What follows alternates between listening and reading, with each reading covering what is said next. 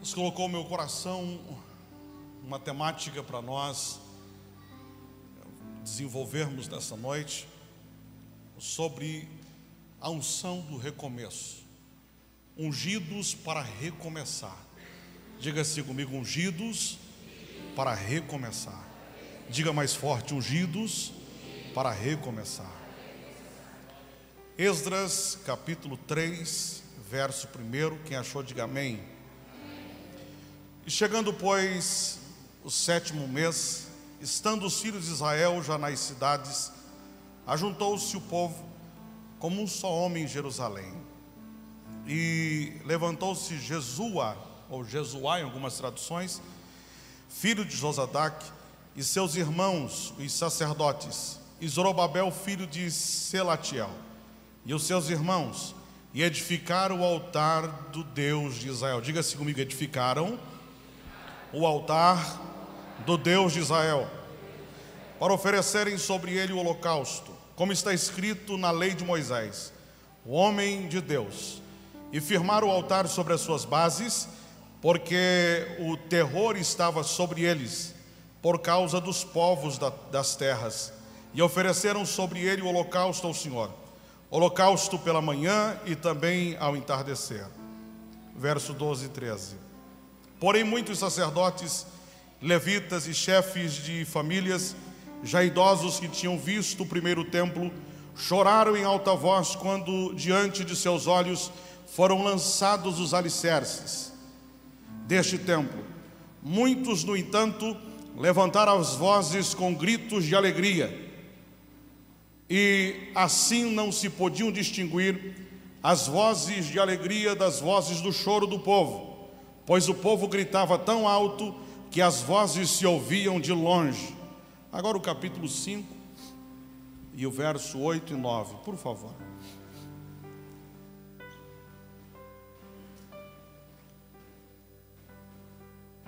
A parte final do verso 8, do capítulo 5 diz assim: E a obra está sendo executada com diligência e está tendo rápido progresso.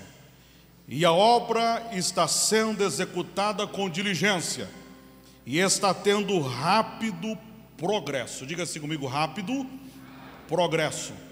Diga mais forte: rápido progresso. Olha para a pessoa e diga assim: o que Deus tem para fazer em você e através de você, diga bem forte: vai ser rápido e vai ter progresso. Diga assim: o que Deus tem para começar. Diga o que Deus tem para começar na sua vida hoje será rápido e com progresso. Aí diz assim: então perguntamos aos líderes quem os autorizou a reconstruir este templo e estes muros. Amém? Se coloque em pé, por favor. Se possível for, pegue a mão do irmão que está ao seu lado. Se possível também, vamos fechar os corredores, vamos falar com Deus. Eu sinto que essa é uma noite de recomeço para muita gente.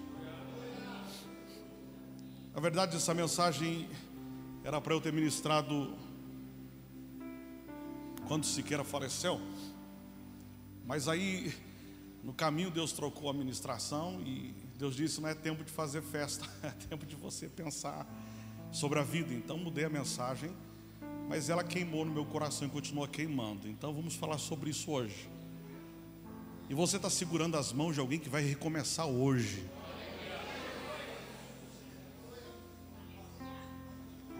Você segura as mãos de alguém que vai recomeçar hoje. Às vezes para você essa palavra não tem tanta importância assim, mas quem está segurando as tuas mãos para ele, essa palavra define o destino dele hoje. Ele vai recomeçar nessa noite em nome de Jesus. Então, só olhe para ele, para a direita e para a esquerda e fala assim: essa é a noite em que Deus derramará uma unção especial sobre a sua vida. Diga assim: você vai recomeçar, e o seu recomeço Diga assim: vai ser rápido, vai ser rápido e com progresso. Diga: você vai recomeçar, porque Deus vai te ungir com a unção do recomeço, e o que Deus vai fazer, diga, vai ser rápido demais, e vai ter progresso, em nome de Jesus. Em nome de Jesus, levanta a mão dele com você aí agora. Em nome de Jesus Cristo, Pai. Nessa noite nós nos debruçamos diante de Sua presença, entendendo que o Senhor tem um propósito definido para cada um de nós. Portanto, Pai, em nome de Jesus Cristo, estas mãos que estão levantadas neste momento, que a tua graça venha sobre cada uma delas nessa noite, ungindo-as, capacitando-as para terem progresso nesse tempo de recomeçar. Eu abençoo a sua igreja em nome de Jesus. Diga amém. Diga eu vou recomeçar. Diga ninguém me segura. Diga mais forte, ninguém me segura. Diga vai ser rápido demais. Então, por favor, abrace pelo menos três pessoas e libere isso sobre ela. Você também é profeta, libere, diga você vai começar. O que Deus vai fazer vai ser rápido, rápido, rápido e vai ter sucesso, progresso, em nome de Jesus.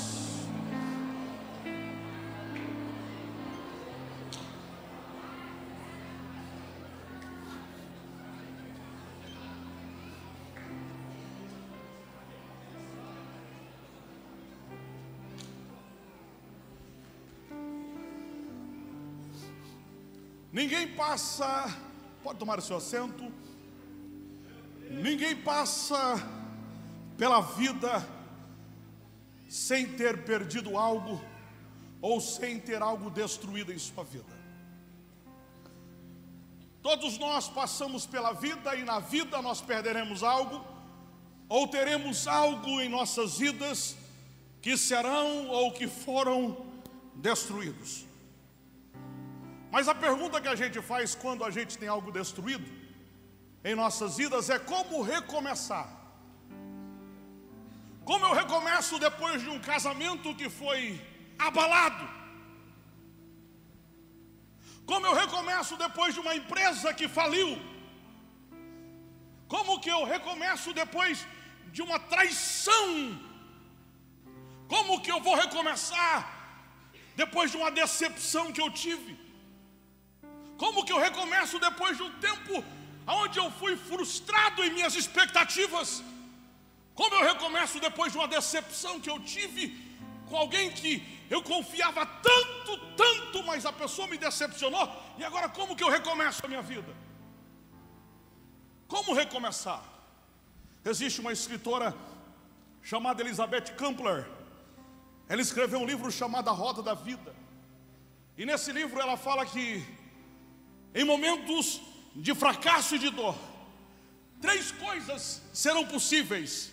Três coisas serão possíveis. Estava bom, Três coisas serão possíveis.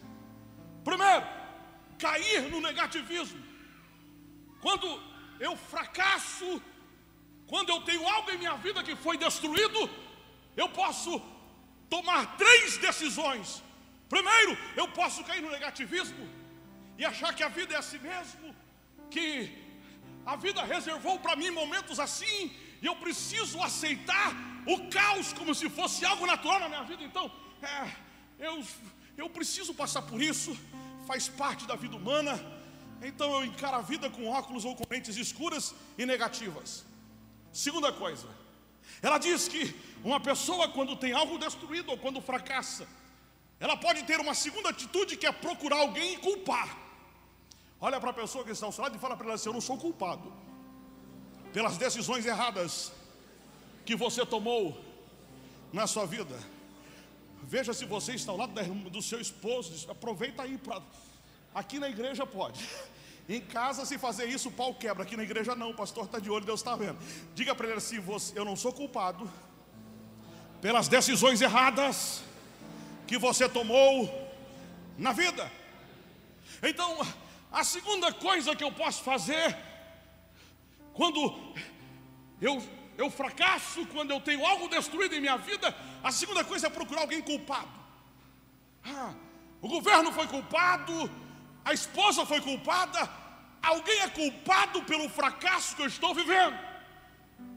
E assim é desde o princípio. Adão fracassa e a culpa não é de Adão, a culpa é de Eva. Eva fracassa, pastor Mauro, mas a culpa não é dela, é da serpente. Sempre é assim. No nosso fracasso, a gente sempre vai procurar alguém para colocar a culpa. A terceira atitude que eu posso ter quando eu fracasso, eu posso buscar em Deus coragem para recomeçar. Eu fracassei, o que eu faço? Vou olhar como algo que faz parte da vida, entro no negativismo, no niilismo terrível. Eu vou culpar alguém ou eu vou procurar em Deus forças para recomeçar? A pergunta que eu faço a você, dessas três alternativas, qual delas você vai escolher? Achar que a vida é assim, me perdoa a expressão, essa porcaria de vida que você está vivendo? Achar que os outros são culpados por aquilo que você está vivendo? Ou você vai dizer assim, Senhor, hoje é a noite em que eu vou ser ungido para recomeçar. Interessante, nós estávamos na ida a Itaituba do Pará, nós passamos por uma cidadezinha, ou por uma placa de um trevo que dizia assim, Fordlândia. Eu dizia assim, Fordlândia no Pará, Fordlândia. Eu cheguei no hotel e fui procurar, por que Fordlândia? Henry Ford, ele achou que deveria investir no Brasil e foi para a região do Amazonas e comprou um lugar para poder extrair a, a, a, a matéria da, da seringueira e fazer borracha para pneus dos carros dele. Então o que ele vai? Ele vai lá e monta uma estrutura enorme. Mas aí ele fracassa, porque Fordlândia é um fracasso, é uma cidade fantasma. Ele fracassa, e quando ele fracassa, segundo alguns historiadores, perguntam para ele o que você vai fazer com o fracasso de Fordlândia. Ele responde: o fracasso é uma oportunidade que eu tenho para recomeçar de forma inteligente. O fracasso é uma oportunidade que eu estou tendo para recomeçar, mas agora de forma inteligente. Olha para o irmão e fala assim: as burrices do passado. é forte demais, né? Muda aí, muda aí. Meu Deus, eu troco a palavra, diga assim: os seus erros do passado estão te dando oportunidade para você recomeçar. Diga assim, mas agora, de forma inteligente. Diga assim, aí irmão, Deus te deu um cabeção para você pensar. Então você vai pensar hoje e recomeçar de forma inteligente. O texto que nós lemos, registrado no livro de Esdras, Esdras, para vocês terem um pouquinho de entendimento do livro, eu sei que vocês já estudaram e sabem, só para entenderem um pouquinho a mais. Esdras, ele passou por um período na Babilônia, cativo com o povo de Deus, mas aí, o povo de Deus é liberto do cativeiro, e Esdras tem a missão de ajudar a reconstruir o templo em Israel. Primeiro, volta Zorobabel, que era um governador, e Zorobabel tem o intuito de também reconstruir o templo e os muros. Em seguida, vai Esdras para para poder fortalecer essa questão da reconstrução do templo, porque, segundo estudiosos, ele era escriba e também descendente dos sacerdotes. Ele vai com o propósito de fortalecer a ideia da reconstrução. Interessante que ele inicia o capítulo primeiro. Quem tem Bíblia, abra lá, capítulo primeiro. Ele inicia o capítulo primeiro fazendo três afirmações sobre Deus. Ele faz três afirmações ele começa o seu livro mostrando aos seus leitores três afirmações sobre Deus. Primeiro, ele mostra aos seus leitores que Deus sempre é e será o Senhor da história. Levanta a mão comigo diga assim: Deus sempre será o Senhor da história. Diga mais forte: Deus sempre será o Senhor da história. Então, olha para a pessoa e diga assim: por pior que seja a sua história, diga: Deus é o Senhor dela. Ao verso primeiro do capítulo 1, e no primeiro ano de Ciro, rei da Pérsia, para que se cumprisse a palavra do Senhor, por intermédio de Jeremias. Note, ele destaca aqui uma informação. No primeiro ano de Ciro, rei da Pérsia. Note esse nome, Ciro. Quem é Ciro, pastor? Se você for na história secular, a história secular ensina sobre Ciro. Todo professor de história um dia teve que parar e se debruçar em cima da história desse homem, o, o rei da Pérsia, por nome de Ciro. A história de Ciro estava incluída na história de Deus. Deus não é apenas o Senhor da história bíblica, Deus é o Senhor de toda a história. Deus não é o Senhor apenas da história da igreja, Deus é o Senhor de toda a história. Existe um teólogo católico que ele diz assim: a história ou na história de Deus, a minha história foi incluída. Diga-se comigo, na história de Deus, a minha história foi incluída. Então não é a sua história, é a história de Deus. E na história de Deus, Deus abre um parênteses para contar um pouquinho sobre a sua história. Pastor, mas a minha história não é tão legal assim, mas ela está incluída na história de Deus. Ah, pastor, o senhor precisa imaginar. Se o senhor parar para imaginar, você vai dizer assim: não pode. Um Deus tão santo na história dele tem uma história profana como a minha. A sua história está lá. A nossa história está incluída na história de Deus. Se Deus parar para contar a história dele, ele vai chegar num tempo que vai dizer assim: Paulo, ah, um dia eu me encontrei com Paulo, mas quem é Paulo? O Paulo era um camarada que nasceu lá em São Paulo, viveu assim, assim, assim, até que um dia eu me encontrei com ele e eu mudei a vida dele. Olha aqui, olha aqui. Se Deus for contar a história dele, ele vai dizer assim: um dia eu me encontrei, é, eu me encontrei eu me encontrei com o Claudemir. O Claudemir foi um camarada que foi para o Japão, que se drogou, que viveu uma vida profana, mas um dia eu parei e me encontrei com ele, e Deus vai contando, vai contando. Se Deus fosse contar a história dele, ele diria assim, Pastor Mauro: o dia em, dois, em 1980, no dia 2 de agosto de 1980, nasceu um menino, e esse menino só nasceu porque ele estava na minha história história. Ele tinha que nascer e colocar o nome dele de Moisés. Ele tornou-se pastor. A minha história está incluída na história de Deus. Pastor, mas o senhor não entende. A minha história é tão profana, mas Tamar também estava na história de Cristo. Pastor, a minha história é tão terrível, mas se você for pegar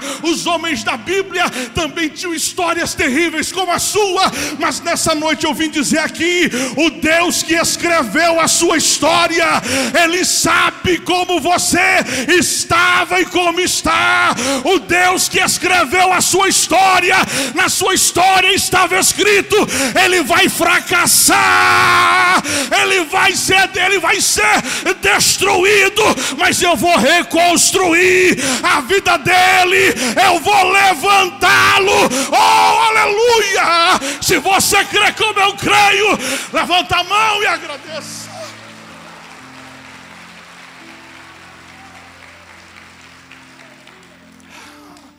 Enche o peito de ar aí.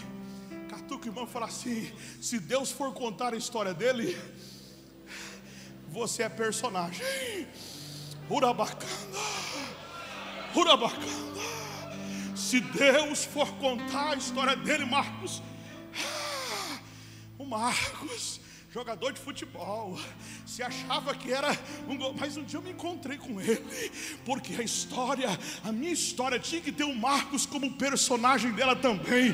Deus está dizendo para você: fique tranquilo, eu que escrevi a história, eu sabia que você fracassaria, mas eu também sei que quando você fracassasse, eu já tinha uma unção específica para derramar sobre você, para você se levantar para você se levantar, para você recomeçar.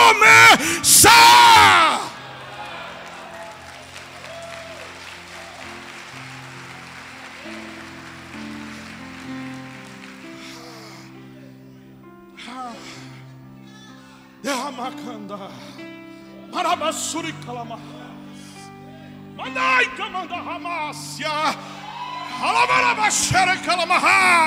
Escute aqui, Deus está dizendo para você: na minha história tem, tem, tem, tem, tem, tem o seu recomeço.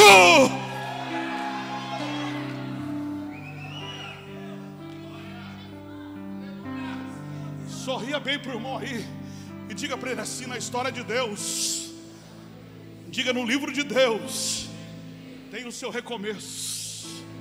Vai recomeçar.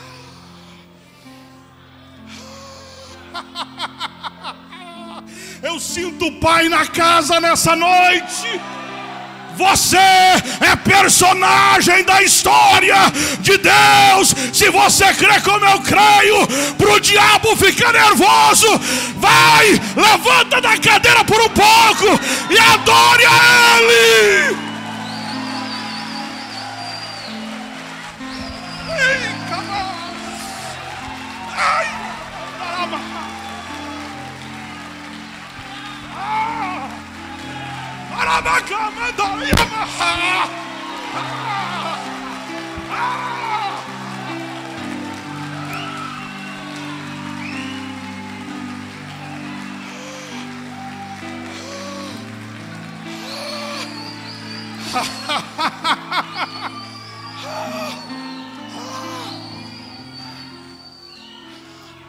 Não é, não é nem tão belo assim, mas é personagem da história de Deus. Tão inteligente assim, mas é personagem da história de Deus. Se aceite, por favor.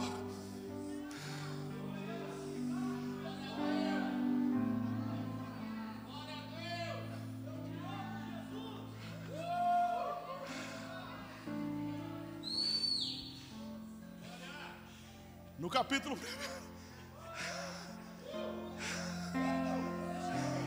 Sabe por que chora? Porque sabe que a história dela está inserida no livro de Deus. Só chora quem sabe da onde Deus tirou. Só chora quem sabe da onde Deus resgatou.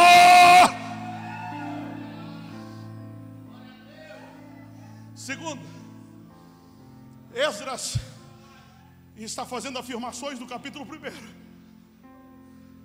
sobre Deus. Primeiro, Deus é o Senhor da história. Segundo, Deus é aquele que cumpre promessas. Coloque a mão no coração e diga assim: diga assim, quando eu fracassei, já tinha uma promessa de recomeço para a minha vida. Diga, eu vou recomeçar, porque eu estou debaixo de uma promessa. Então dê aquele sorriso de crente que vai vencer na segunda-feira. Dê aquele sorriso para a pessoa que está falando assim: você vai recomeçar. Porque existem promessas de recomeço para a sua vida. Olha o que ele diz. Verso 1 do capítulo 1. No primeiro ano de Ciro, rei da Pérsia, para que se cumprisse a palavra do Senhor por boca de Jeremias ou por intermédio de Jeremias. Ah, está dizendo assim: eu preciso trazer uma informação a vocês. Esse tempo de restauração, de reconstrução, de recomeço, esse tempo aqui é um tempo profético. Esse tempo é o tempo de um cumprimento profético de Deus. Deus disse através do profeta Jeremias que nós viveríamos este tempo. Então segura aí. Deus te trouxe aqui nessa noite para dizer a você que você viverá um tempo de cumprimentos proféticos na sua vida. Aqui entendeu? Vou falar aqui de novo, porque quando a gente fala de novo é porção dobrada. Deus te trouxe aqui para dizer a você: você viverá um tempo de cumprimento profético de Deus. Passe o tempo que passar. Para Israel foi 70 anos, mas a promessa se cumpriu. Passe o tempo que passar. Deus lhe trouxe aqui para dizer a você que você ainda viverá um tempo de cumprimentos proféticos. Se você crê como eu creio, já levanta a mão agradecendo a Ele. É palavra e promessa de Deus. Vocês viverão um tempo de cumprimentos proféticos. Terceira informação, no capítulo 1, ele vai dizer assim: O Senhor despertou o coração de Ciro, rei da Pérsia. Capítulo 1, verso 2: O Senhor despertou o coração de Ciro, rei da Pérsia. Agora presta atenção. Quando nós ouvimos falar sobre Ciro, é necessário a gente entender que esse camarada aqui, por nome de Ciro, que Esdras está falando sobre ele, esse camarada foi profetizado por Isaías, 200 anos antes, Rafael, dele nascer. Seria como eu pegasse o microfone hoje e começasse a pregar, Pastor Mauro, e dissesse assim: vai nascer um camarada, por nome de Ciro. Ele vai nascer aonde? Lá na Pérsia. Esse cara vai nascer Aí você fala assim, mas quando vai nascer? De fato vai nascer. Ciro era a resposta de uma profecia de Isaías. Levanta a mão comigo e diga assim comigo: Eu sou a resposta de uma profecia na vida de alguém. Oi, mas. Daramacando e me candarai. Pai, mãe que está aqui, Deus manda dizer a você: descanse o coração. O seu filho é a resposta de uma profecia. Eu não sei para quem Deus fala, mas Deus fala com alguém. Descansa, mas está no crack, pastor. Descansa, está nas drogas, descansa. O seu filho é resposta de uma profecia.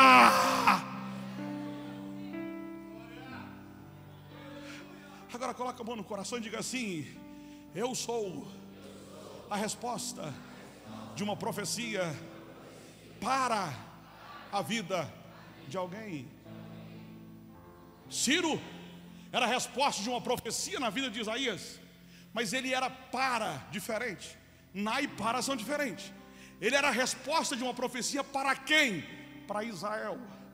Deus te trouxe aqui nessa noite para dizer a você: existe alguém, existe alguém dependendo de você. Você é o Ciro que vai libertar. Não, não, não, não, não, não. Lá atrás uma irmã ouviu e está com a mão levantada. Eu vou falar para você. Você é alguém que Deus levantou, porque existe uma pessoa que precisa ser libertada por você.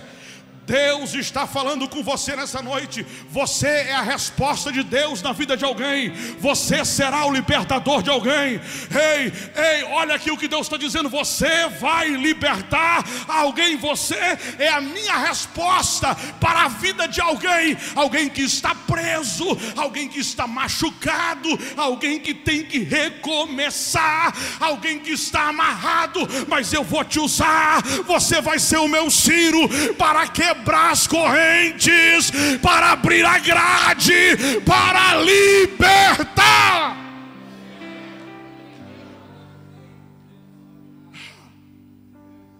Quem é Ciro, pastor? Capítulo 44, verso 28 de Isaías. Ele é o meu pastor. 44, 28, meu pastor. Diga assim comigo, Ciro é um pastor. Deus olha para Ciro e diz assim: Você é o meu pastor. 200 anos antes ele nasceu, Valdinei. Você é o meu pastor. Nem nascido estava, mas você é meu pastor. Pastor fala de ofício. Mas o capítulo 45, verso 1, Isaías vai dizer assim: Deus, através de Isaías, Ciro, o meu ungido, pastor ofício, ungido característica. Diga assim comigo, pastor ofício. Diga ungido característica. Quem é Ciro, pastor? Primeiro, Deus se refere a ele como pastor. Ele tem um ofício. Segundo, ele é ungido. Ele tem uma característica. Agora presta atenção. E aqui eu aperto um pouquinho para a gente. Eu não vou terminar hoje, eu sei que eu não vou terminar mas eu termino depois. Olha aqui, deixa eu apertar um pouquinho. Quem é Ciro? Pastor e ungido. Mas Isaías vai dizer, no capítulo 45, no verso 5, olha o que diz o verso final. Isso, olha o que diz o verso final. Deus está falando sobre Ciro. Ainda que você não tenha me admitido na verdade, essa tradução aí, a NVI diz admitido. Mas uma outra tradução, ela diz ainda que você não me conheça. Diga-se comigo, Ciro é pastor e é ungido. Olha para a pessoa e fala assim: Ciro é pastor e é ungido, mas não conhece a Deus. Aí pergunte para ele: é possível? É possível? pastor Mauro. Deus está dizendo assim: quem é Ciro? Capítulo 44, 28. É o meu pastor. 45, verso 1, meu ungido. Mas aí Isaías fala assim: eu vou falar sobre a espiritualidade desse cara. Ó, ele é pastor, ele é ungido, mas não me conhece. Diga assim comigo: tem gente que é pastor, que é ungido, mas não conhece a Deus.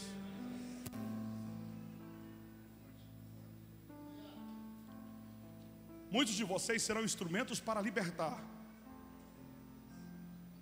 mas não conhecem a Deus.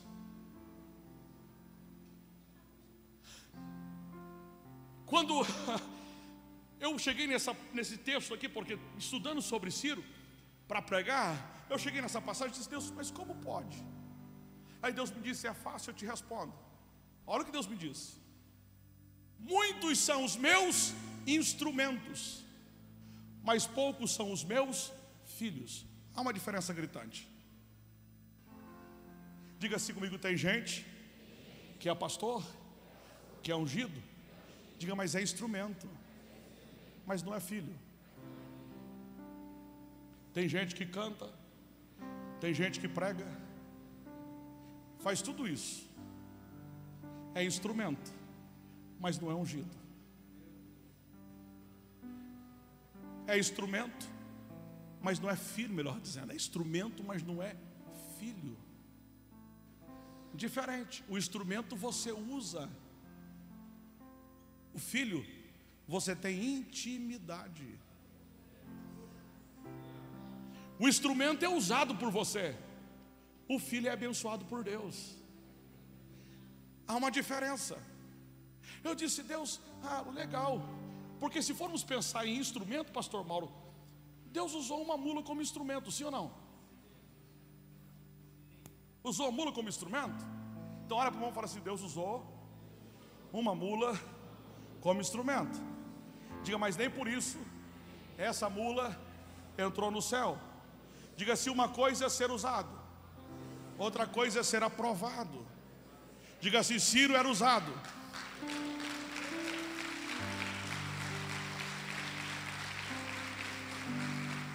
Diga assim: Ciro era usado, mas não era aprovado. Ciro era usado, mas não era aprovado. Então, catuca irmão, diga assim: tem muita gente que vai ser usada por Deus, mas não é aprovada por Deus. Diga é pastor, diga tem unção, canta, tem ofício, diga mas não é, diga mas não é aprovado por Deus. Amém, gente? Aí, este Ciro aqui, Deus vai usá-lo para quê? Para libertar o povo que estava na Babilônia. E esse povo que estava na Babilônia retorna. Quando esse povo retorna para Jerusalém, aí inicia o capítulo 2, verso 1. Diz assim: Esta é a lista dos homens da província que Nabucodonosor, quase que eu erro aqui, que Nabucodonosor, rei da Babilônia, tinha levado prisioneiro para lá. Eles voltaram para Jerusalém e para Judá cada um para a sua própria cidade. Diga assim comigo: todo mundo que foi levado, diga voltou. Diga ninguém que foi levado ficou lá. Diga voltou, voltou, voltou, voltou, voltou. Diga tudo aquilo que o rei levou para a Babilônia teve que voltar, teve que voltar e aqui é profético para alguns e não para todos. Deus te trouxe aqui para dizer a você: descanse. Levou, mas vai voltar. Levou, mas vai voltar. Foi para a Babilônia, ficou preso nas garras de Nabucodonosor, mas vai voltar. Tudo aquilo que o inimigo levou de você, Deus está lhe dizendo nessa noite: vai voltar para suas mãos.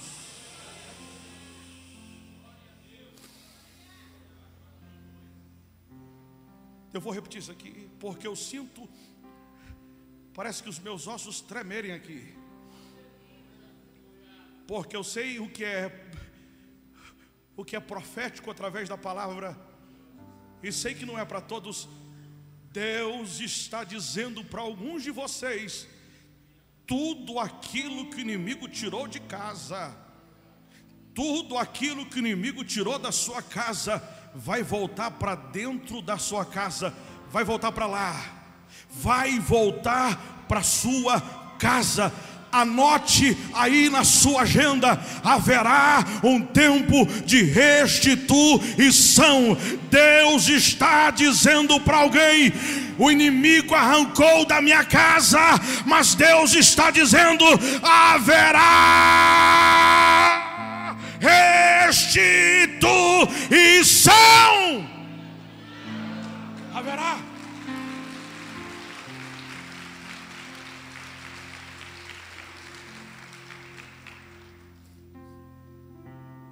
Haverá restituição. Se coloque em pé aqui que eu encerro depois.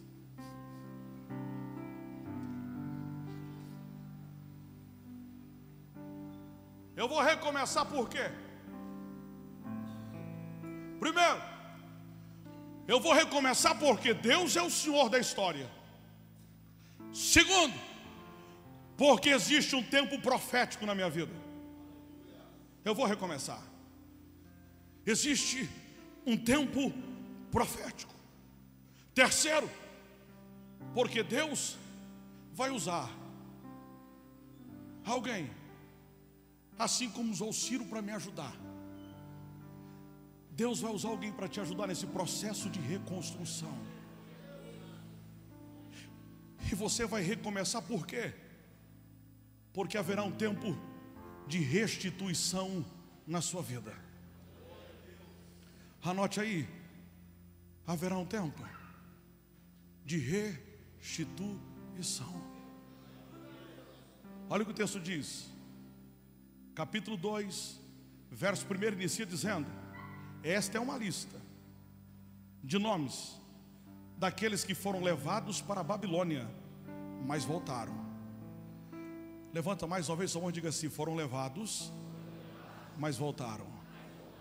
Agora interessante que gente voltou, mas também todos os tesouros e pratas e bronze que Nabucodonosor havia retirado de Jerusalém, Esdras vai dizer que tudo isso também voltou. Diga assim: Deus vai reconstruir. Não diga mais forte, Deus vai reconstruir relacionamentos. Diga Deus vai restituir bens. Olha aqui, olha aqui. Não é para todos, mas é para alguns. Deus está dizendo: haverá reconstrução de relacionamentos. Vai restituir. Tem gente que vai voltar para pedir perdão. Tem gente que vai voltar para olhar nos seus olhos. Tem gente que vai voltar, vai bater na porta porque quer entrar. Agora olha aqui, e não é para todos, é para alguns. Tem gente que vai ter restituição de bens. Eu quase não prego sobre isso. Mas Deus me leva a falar sobre isso hoje. Algumas coisas Nabucodonosor, quando invadiu a sua vida, levou. Foi com ele. Você tinha, mas não tem mais. Possuía, mas não possui mais. Aí você fala assim: e agora que eu consertei a minha vida, que eu estou no altar de Deus, e agora? Deus está dizendo: descanse seu coração e apenas me sirva. Porque se você me servir, não por aquilo que eu posso te dar ou te entregar, se você me servir, até aquilo que o inimigo tirou, ele vai devolver. Haverá restituição na vida de alguns aqui nessa noite. Anote que Deus está lhe dizendo: haverá restituição na vida de alguns aqui. Eu creio que antes de terminar esse ano, porque a palavra começou dizendo que o que Deus vai fazer é apressadamente com sucesso. Deus está dizendo para alguns: ainda este ano haverá uma reconstrução na sua vida relacionamentos e vida material. E aqui é para alguns, eu volto a dizer para ninguém, para ninguém dizer assim, o pastor está falando coisa com coisa. Não, é para alguns, Deus te trouxe aqui para dizer você, você sabe aonde o inimigo tocou e levou, mas vai haverá restituição na sua vida. Ei, levou prata, vai ter prata de volta. Levou ouro, vai ter ouro de volta. Ei, levou bronze, vai ter bronze de volta. O povo de Deus ia sair do Egito. Aí, faraó disse assim: ó, vocês vão, mas vocês vão. Permita que fique aqui o ouro de vocês, os bens de vocês. Permita que fique o gado. Permita que fique os moços, os jovens, fiquem aqui. Aí Moisés disse assim: nenhuma unha nossa vai ficar aqui. Unha serve para que nem para comer serve nem para comer serve. Ele está dizendo assim: olha, nenhuma unha nossa vai ficar no Egito, tudo aquilo que veio para cá vai voltar. Deus está dizendo para você: tudo aquilo que foi para Babilônia vai voltar, nenhuma unha sua vai ficar nas mãos do diabo, tudo aquilo que é seu é seu por direito em Cristo.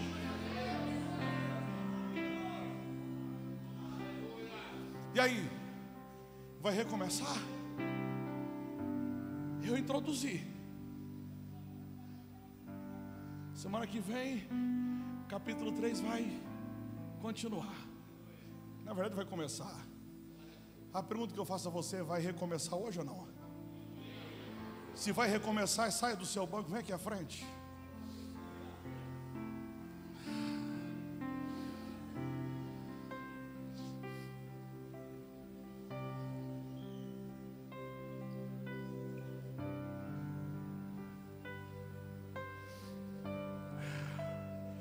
Venha bem rápido.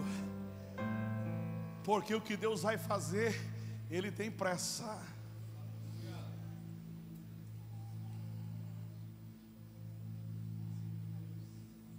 Pode vir.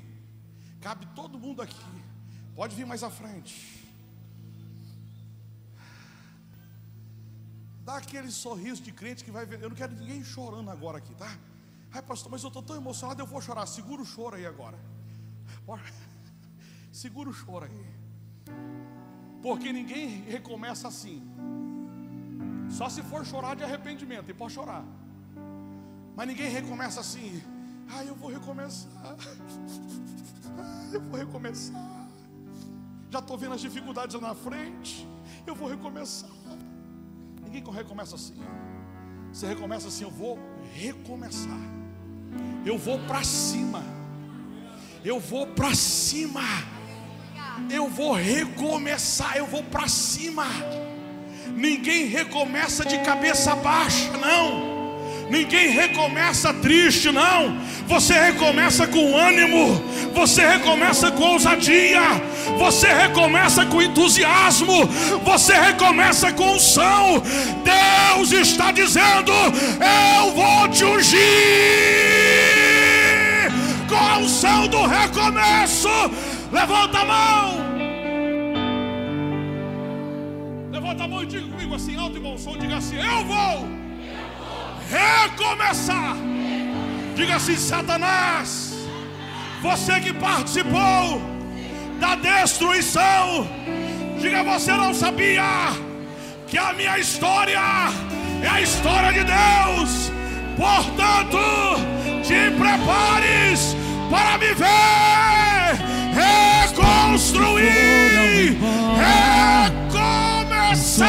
O que se perdeu o que era festa e agora é luto do que já morreu. Canta! Não podes pensar que este é o teu fim. Não é o que Deus planejou. Levante-se do chão e erga o clamor.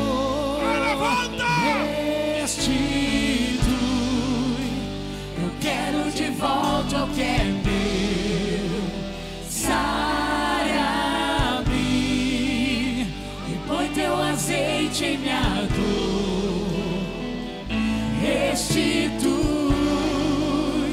e leva-me às águas tranquilas.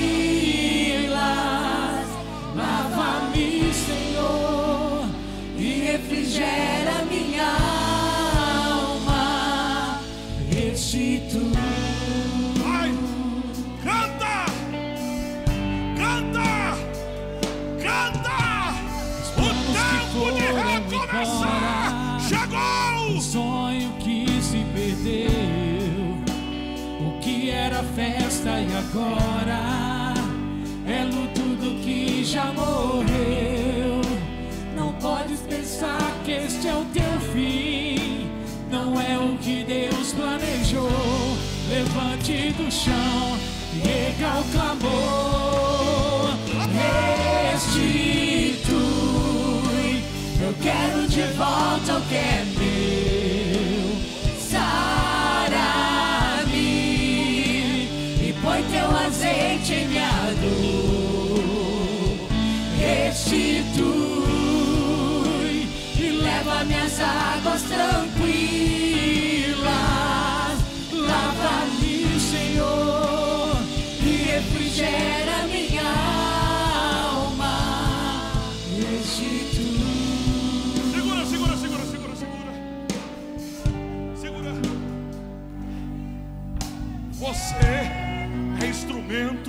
de Deus na vida de alguém. Então nós vamos começar essa canção. Olha aqui, olha aqui, olha aqui. Você vai cantar assim, tá bom? Você vai cantar olhando para a pessoa. Pegue na mão dele olhe para ela. E você vai começa a cantar. Porque quando você começar a cantar essa canção, vai vir uma unção sobre ela. Quem está no chão vai se colocar de pé. Quem está destruído vai ser reconstruído. Ei, quem está no monturo, Deus vai levantar. Então pega a mão desse irmão aí, pega a mão dele, pega a mão dele, pega a mão dele, pega, pega, pega. Olha bem para ele, olhe bem para ele. E diga para ele assim: agora eu sou profeta na sua vida. Eu sou profeta na sua vida. Vai lá. Começa. Foram embora. Olhe para ele, olhe, olhe, olhe para ele. Se perdeu. Oh, O que era festa e agora é luto do que já morreu. Não podes pensar que este é o teu fim. Não é o fim. Não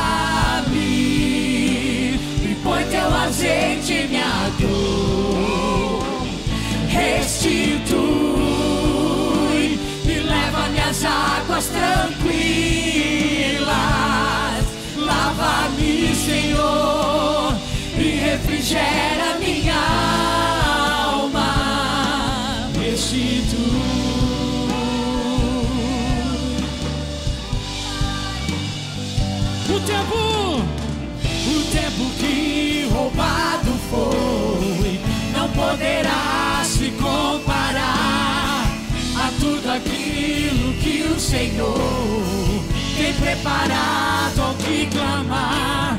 Creia porque de um poder pode ressuscitar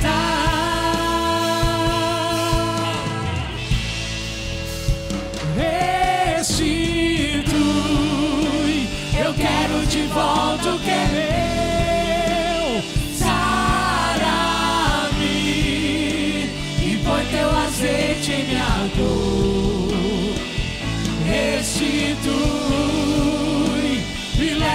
às águas tranquilas. Lava-me, Senhor, e refrigera minha alma. Restitui. Agora, agora, agora, olha aqui, olha aqui. Agora você vai cantar para você. Coloque a mão no coração, agora é você. Você profetizou para alguém, agora você vai. Você vai profetizar, vai cantar para você. Eu vou me levantar. Haverá restituição na minha vida. Você vai orar essa canção. Você vai cantar com a alma. Você vai cantar de novo. Mas vai cantar com a alma agora. Porque eu profetizo. Quando você começar a cantar, vai vir a unção de O tempo que recomeço.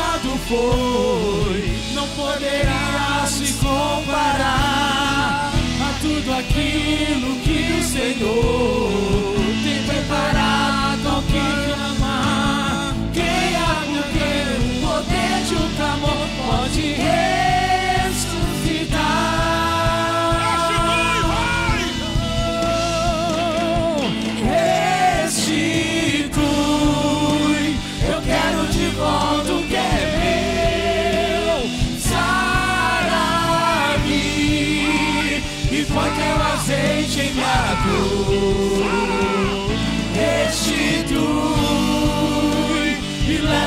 às águas tranquilas. Lava-me e refrigera minha alma. Restitui o tempo, Senhor. O tempo que roubado foi,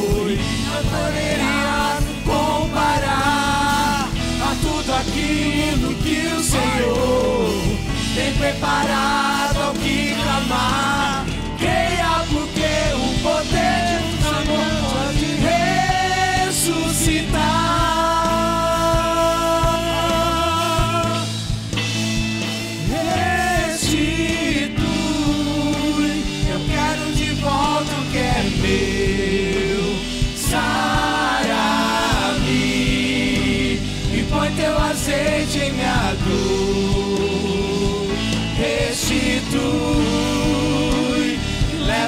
águas tranquilas, lava-me e refrigera minha alma, restitui. Amagamahasya. Ekamanda hamakando imihas.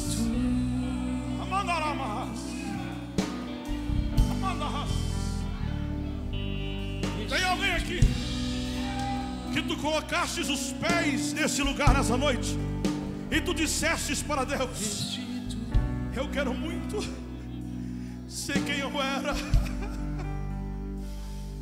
Ah, como eu quero voltar a ser quem eu era, mas roubaram as minhas asas, roubaram as minhas asas, eu não consigo voar, não consigo fazer o que eu fazia, destruíram não a minha vida, mas o meu ministério.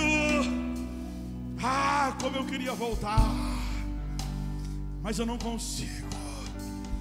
Mas Deus manda lhe dizer: nessa noite eu lhe trouxe aqui, porque eu vou reconstruir o seu ministério. Eu vou reconstruir.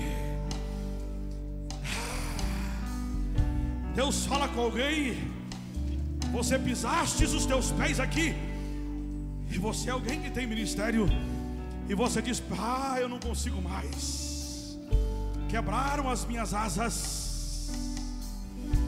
Mas Deus está lhe dizendo: Ah, eu vou reconstruir. Eu vou te levantar. Eu vou consertar as suas asas. E você vai voltar a voar. Porque você foi escolhido para ficar nos céus, para voar próximo de mim. Eu posso ver nessa noite, ah, como se fosse uma águia, com as asas bem estendidas, tentando levantar voo. Mas nessa noite, por mais que você não conseguisse, há um vento soprando sobre você.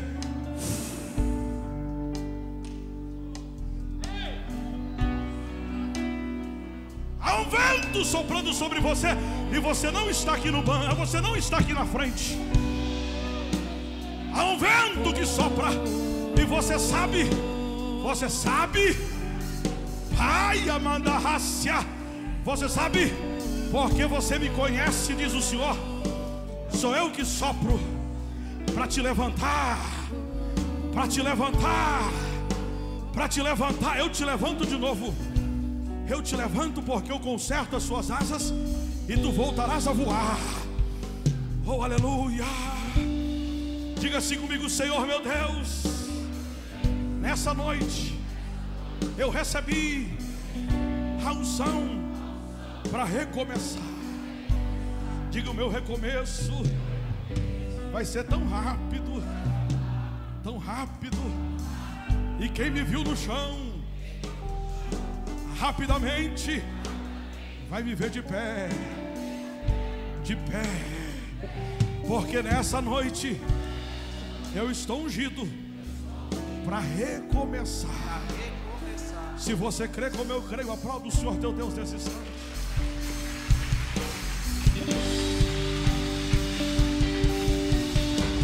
E o tempo que roubado foi não poderá se comparar a tudo aquilo que o Senhor tem preparado ao que clamar. Creia porque o poder de um clamor pode ressuscitar.